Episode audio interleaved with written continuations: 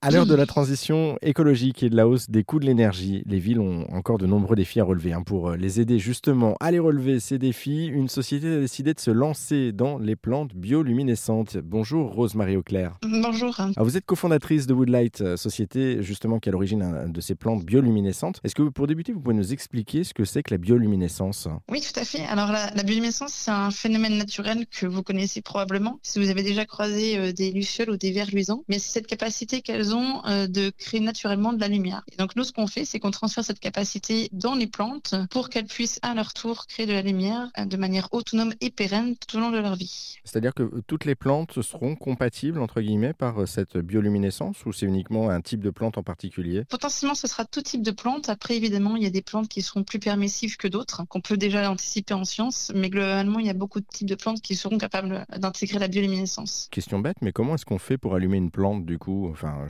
j'entends comme, une, comme un interrupteur en quelque sorte. Alors comme un interrupteur, ce ne sera pas aussi, euh, aussi fin que ça. Par contre, euh, en biologie, on est capable d'être assez fin quand même aussi, et de faire par exemple que euh, les plantes ne soient lumineuses que la nuit ou que le jour selon l'application qu'on veut en faire. Mais du coup, comment ça fonctionne? Parce que j'arrive pas à saisir en fait le, fait d'allumer des plantes.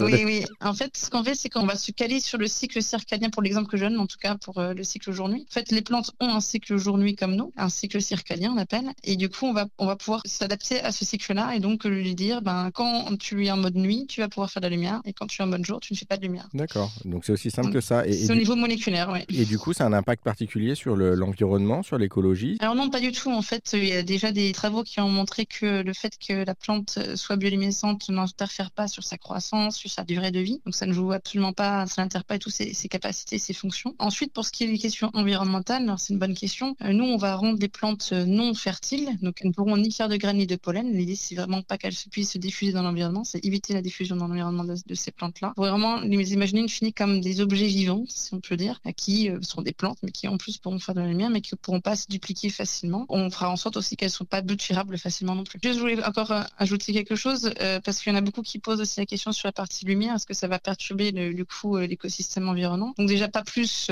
qu'une lampe LED actuelle, même beaucoup moins je dirais, parce qu'on est sur des lumières qui sont beaucoup plus douces et beaucoup plus diffuses, et en plus on est sur une longueur d'onde qui ne perturbe déjà pas du tout les plantes. Donc ça, c'est important de, le souligner. Je voulais terminer par un petit mot de ce projet. Pourquoi est-ce que vous êtes lancé dans cette, euh, cette aventure en 2018 de, ces plantes lumineuses? On est deux cofondateurs qui sont tous les deux biologistes. On a envie de mettre à profit euh, nos connaissances de biologistes pour le bien commun, si je puis dire, et vraiment de, s'impliquer dans un projet concret qui nous tient à cœur. On est amoureux de la nature, on voit les dérèglements environnementaux euh, qui sont présents depuis longtemps, mais d'autant plus ces dernières années. Et on avait envie de contribuer à proposer une solution pour répondre à ces enjeux-là. Et voilà, un endroit il y a beaucoup de problématiques euh, environnementales, du coup, hein, pollution, manque de verdure, euh, surconsommation d'énergie, pollution lumineuse. Ça, c'est juste lié à l'activité humaine qui existe, qui est là. On va pas l'empêcher, cette activité humaine, mais on se dit plutôt comment on peut faire pour vivre mieux dans nos villes. Et nous, en tant que biologistes, on a voulu proposer une solution biologique, entre guillemets, qui pourrait répondre à tout ça. Et donc, on a pensé comme ça la bioluminescence, qui est finalement un phénomène naturel. Hein. La lumière, elle a déjà été euh, inventée par la nature. On s'est dit, ben, en fait, on a juste à proposer une, une solution qui répond à tous ces enjeux-là. Donc, en créant cette plante bioluminescente, euh, comme vous l'avez dit précédemment, en fait, ça répond à toutes ces problématiques de pollution, euh, de manque de verdure, de surconsommation d'énergie, puisque c'est de la bioluminescence, donc ça ne consomme pas du tout d'électricité. Et c'est une plante, donc c'est 100% recyclable. Bon, en tout cas, on en sait un petit peu plus grâce à vous. Merci beaucoup, Rose-Marie Auclair, pour cet échange. Et puis, euh, pour en savoir plus sur la société Woodlight et, la technologie que vous avez mise en place, eh bien, on a mis tous les liens sur notre site internet erzen.fr.